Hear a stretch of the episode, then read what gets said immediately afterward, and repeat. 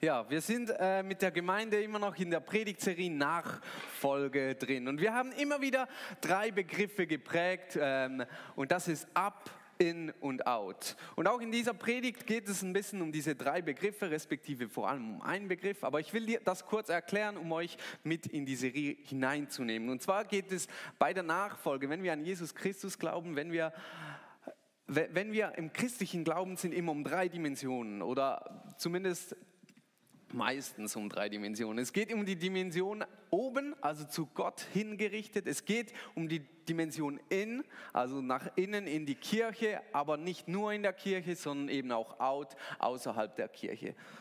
Das ist schon zu weit, perfekt. Ähm, und heute geht es um die Dimension ab, also nach oben. Und ich, ich habe das einfach noch kurz am Anfang erwähnt, damit ihr nicht vergisst, dass es eben nicht nur diese Oben-Dimension gibt, sondern eben auch ebenso wichtig ist, sich äh, der Kirche zu widmen und nicht nur in der Kirche zu bleiben, sondern eben auch nach außen zu, zu treten.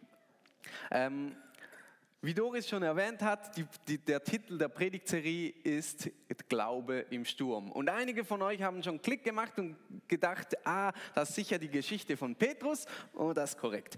Ich will euch kurz die Geschichte erzählen.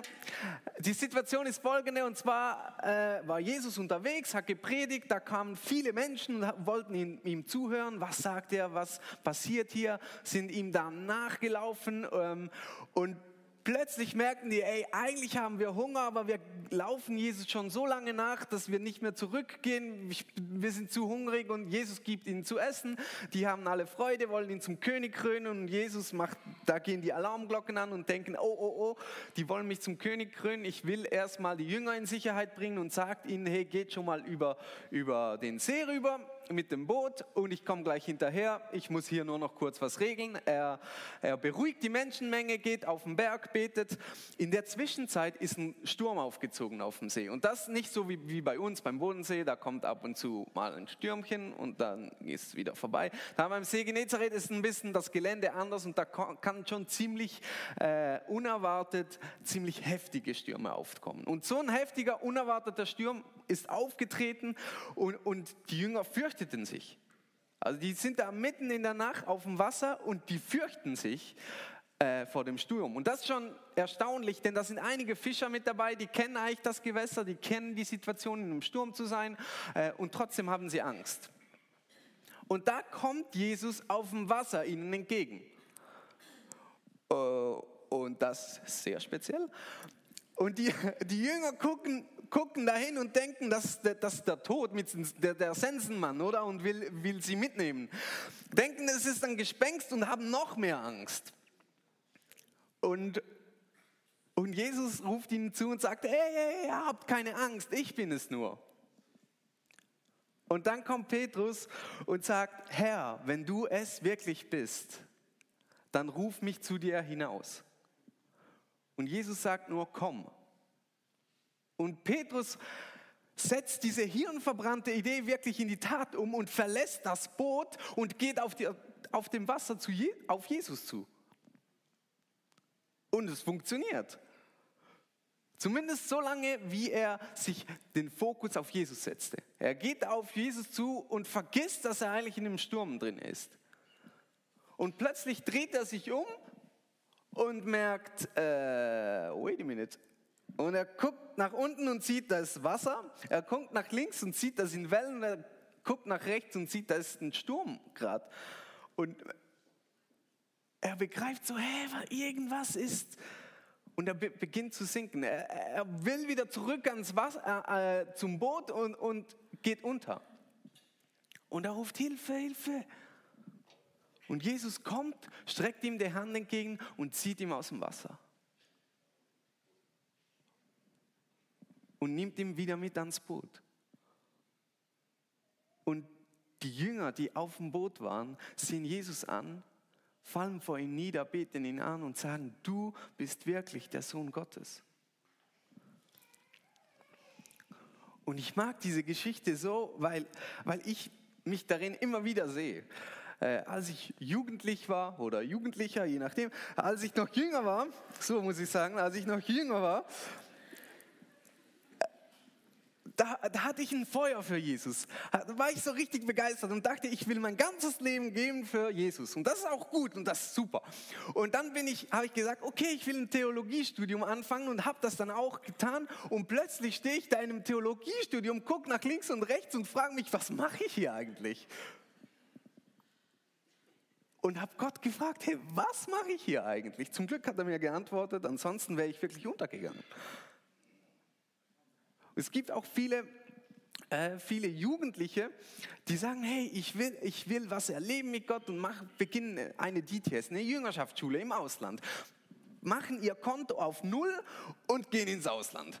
Und plötzlich sind sie da so am Evangelisieren und dann irgendwann nehmen sie ihr Smartphone hervor, gucken wieder mal ihr Kontostand und merken, ups, da ist noch nichts drauf. Was mache ich hier eigentlich? Und das ist die, diese Geschichte von Petrus ist genauso eine Lebensgeschichte, von der wir sehr viel lernen können. Was es heißt zu glauben. Ich habe sechs Punkte mitgenommen, was es heißt zu glauben. Glauben heißt, Gott in Not und Bedrängnis zu erleben. Die Jünger waren auf dem Boot, eigentlich ziemlich in Sicherheit, auch da kam ein Sturm. Und Gott ist ihnen begegnet. Jesus ist gekommen als Sohn Gottes und ist ihnen begegnet. Egal wie dein Sturm aussieht, Gott kommt und will dir begegnen und er bleibt bestehen, egal wie groß der Sturm ist. Und er kommt manchmal in den Situationen, in denen wir denken, nee, das kann nicht sein. Mein Leben geht gerade bach ab. Doch Gott will dir genau in den Situationen begegnen. Glaube heißt, auf Gott zuzugehen. Petrus war auf dem Boot und er hätte sagen können, ach, lass das Gespenst Gespenst sein, komm, wir fahren weiter, sonst ersaufen wir hier noch. Nein, er dreht sich um, guckt Jesus an und sagt, hey, wenn du es wirklich bist, dann rufe mich hinaus. Er geht aktiv einen Schritt auf Jesus zu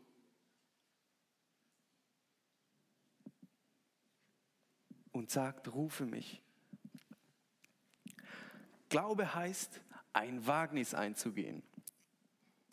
Nicht, äh, es ist nicht, Petrus hat schon gewusst, was er macht, nämlich auf, auf Jesus zuzugehen. Es ist nicht unbekannt, was er macht, aber das, was er macht, ist schon ziemlich verrückt.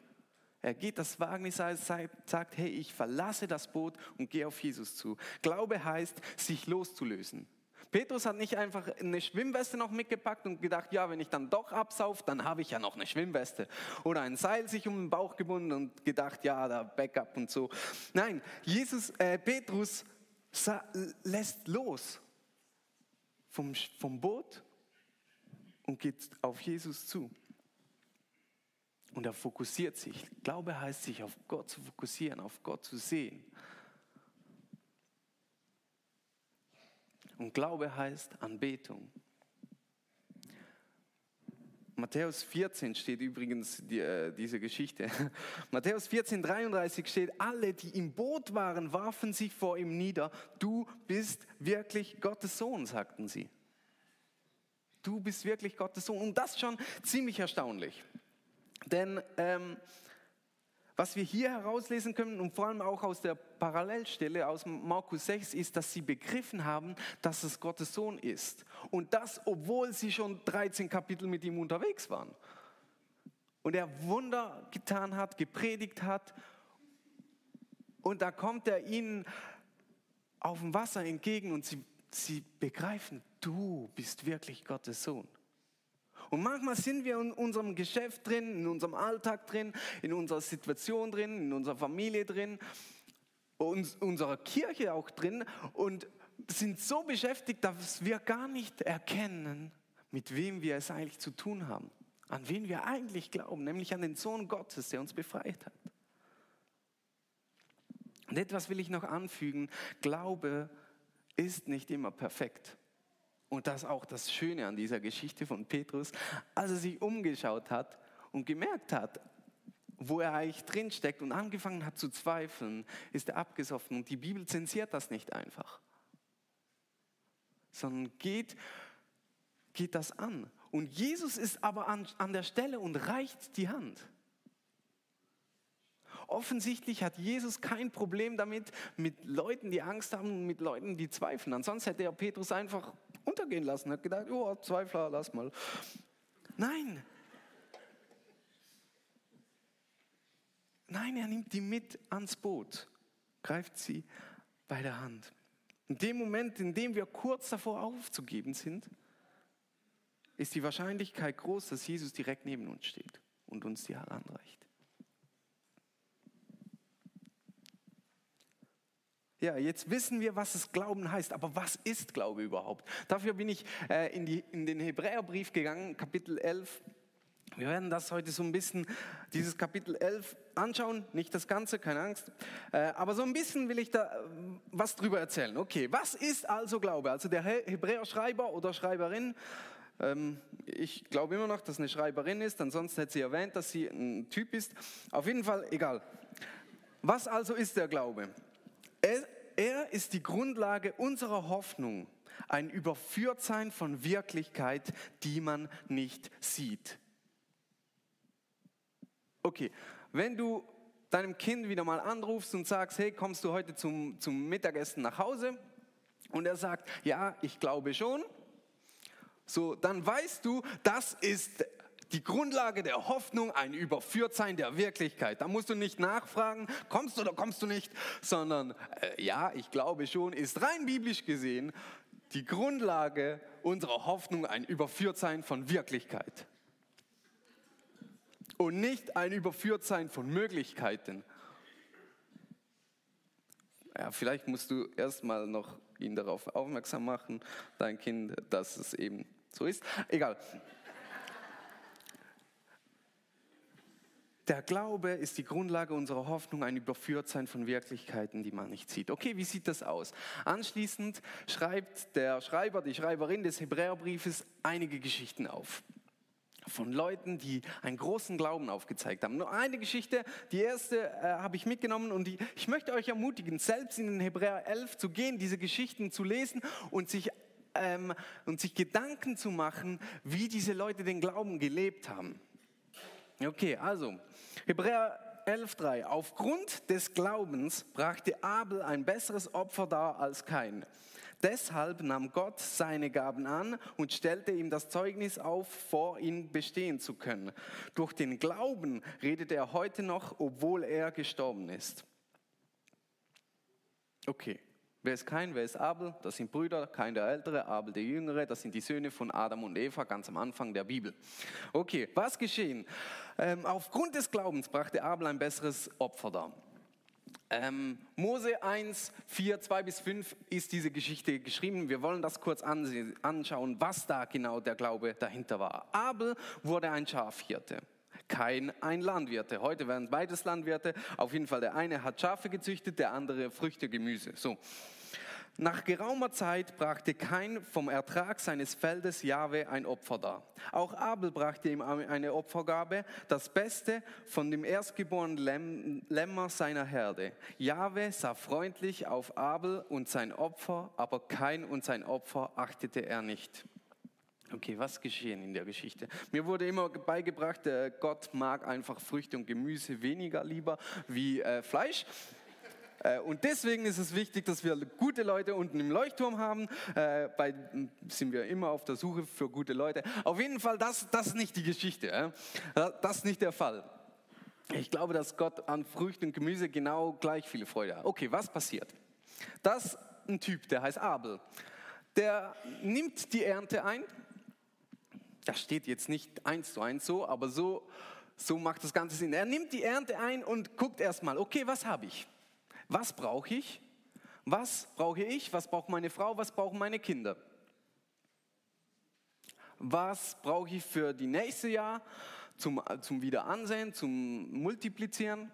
Was brauche ich für meine AHV, für meine Krankenversicherung, dritte Säule noch einbezahlen? Dann haben wir noch Miete. Ja, und da bleibt noch ein kleiner Rest übrig. Guck mal, Gott, ich habe ein Geschenk für dich. So, kein. Was macht Abel? Abel gibt das Beste von dem erstgeborenen Lämmer, Für alle, die so ein bisschen Ahnung haben, ich habe nicht sehr viel Ahnung, aber so viel Ahnung habe ich noch von Viehzucht, dass man das Beste wieder gebraucht, um noch Besseres zu machen. So glaube ich zumindest. Ne? Ähm, man gebraucht das beste Tier, das gibt man nicht einfach weg, sondern das Beste ist das Beste. Das, da guckt man, dass das beste Lamm noch andere Lämmer kriegt. Was macht Abel? Er baut auf dem Glauben. Er sagt, trotz Not will ich das tun. Er geht auf Gott zu und sagt, hey Gott, ich habe dir das beste Lamm. Er sagt, er geht das Wagnis ein und sagt, hey, es ist eigentlich ein bisschen Hirn verbrannt, aber ich gebe dir das Beste meiner Lämmer. Es ist ein Loslösen. Es ist ein Fokussieren und es ist eine Anbetung. Er gibt Gott die Ehre, die ihm gebührt. Er gibt Gott diese Aufmerksamkeit, die er verdient. Und nicht einfach nur den, den Rest, der halt noch so übrig ist. Aufgrund des Glaubens. Brachte kein, er brachte Abel das bessere Opfer dar.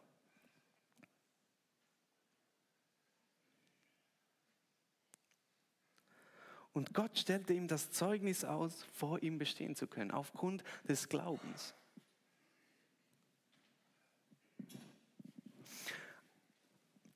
Abel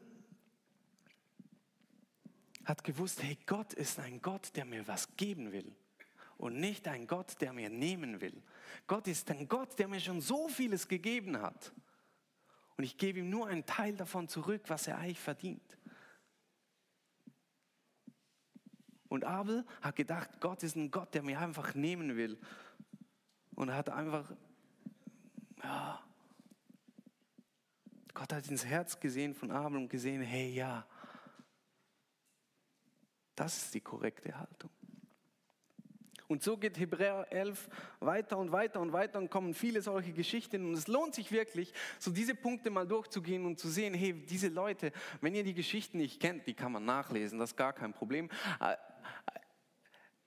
Aber da begegnen Menschen Gott in Not, da gehen Menschen auf Gott zu. Da gehen Menschen ein Wagnis ein. Sie lösen sich los von, von Sachen und sehen und fokussieren sich auf Gott und beten ihn dabei an. Und das Faszinierende ist, die meisten von den Personen in Hebräer 11 und auch im Rest der Bibel die meisten fallen immer wieder hin.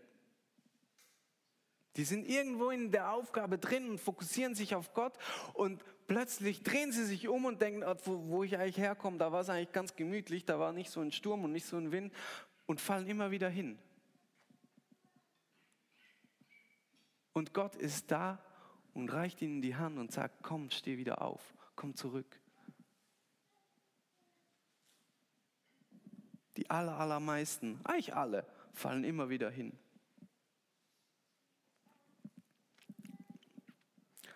Und Hebräer 12 greift das dann wieder auf und sagt, wir sind also von einer ganzen Wolke von Zeugen umgeben.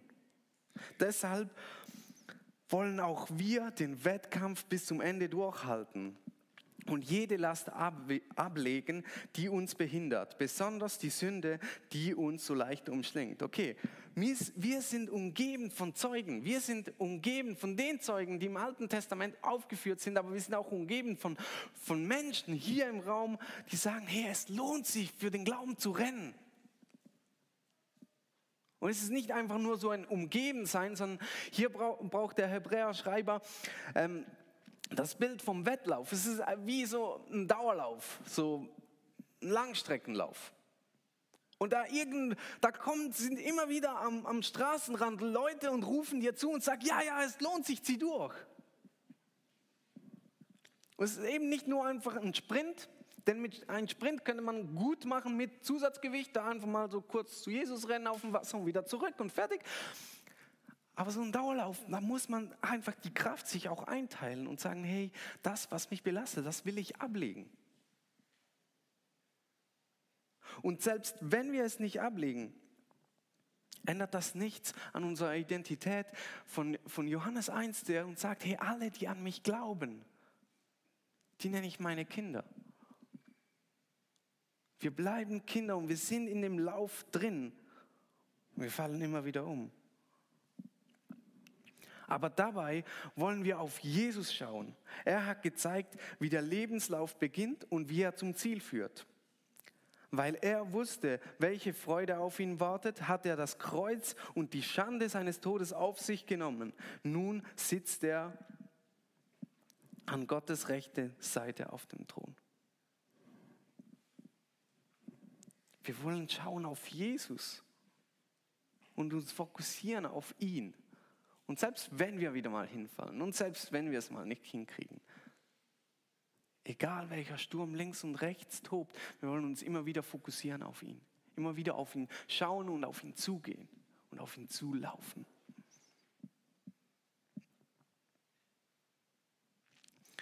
So wie es in Hebräer 11.3 steht, durch den äh, Gott Oh, deshalb nahm Gott seine Gabe an und stellte ihm das Zeugnis aus, vor ihm bestehen zu können. Durch den Glauben stellt uns Gott das zur Verfügung, dass wir vor ihm bestehen können.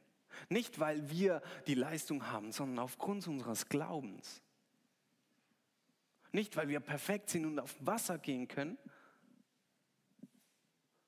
sondern weil wir an ihn glauben und unser Fokus auf ihn setzt. Und ich will dich heute Morgen fragen, wo bist du gerade? Sitzt du vielleicht wie alle anderen Jüngern außer Petrus auf dem Boot und denkst so, ja, mal gucken, wie er jetzt da untergeht? Ja, und das sind einige von uns. Und denkst dir, nein, ich rufe Jesus lieber mal nicht zu, ansonsten fordert er mich noch auf zu kommen. Ah, da habe ich gar keinen Bock. So.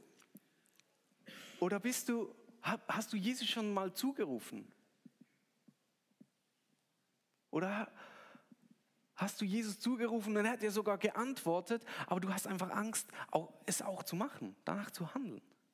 Oder stehst du schon mit beiden Füßen auf dem Wasser, aber, aber die eine Hand noch an der Reling und denkst dir, ah, so ganz volle Sache mit diesem Jesus will ich dann doch auch wieder nicht machen? Oder bist du so ein bisschen auf dem Wasser, so am Torkeln und weißt nicht, wo dein Blick hingehen soll und vergisst auf Jesus zu schauen? Und bist gerade am Untergehen? Dann ruf Jesus zu, hilf mir. Und er wird näher bei dir sein, als du denkst und dir die Hand reichen. Wo bist du in der Geschichte?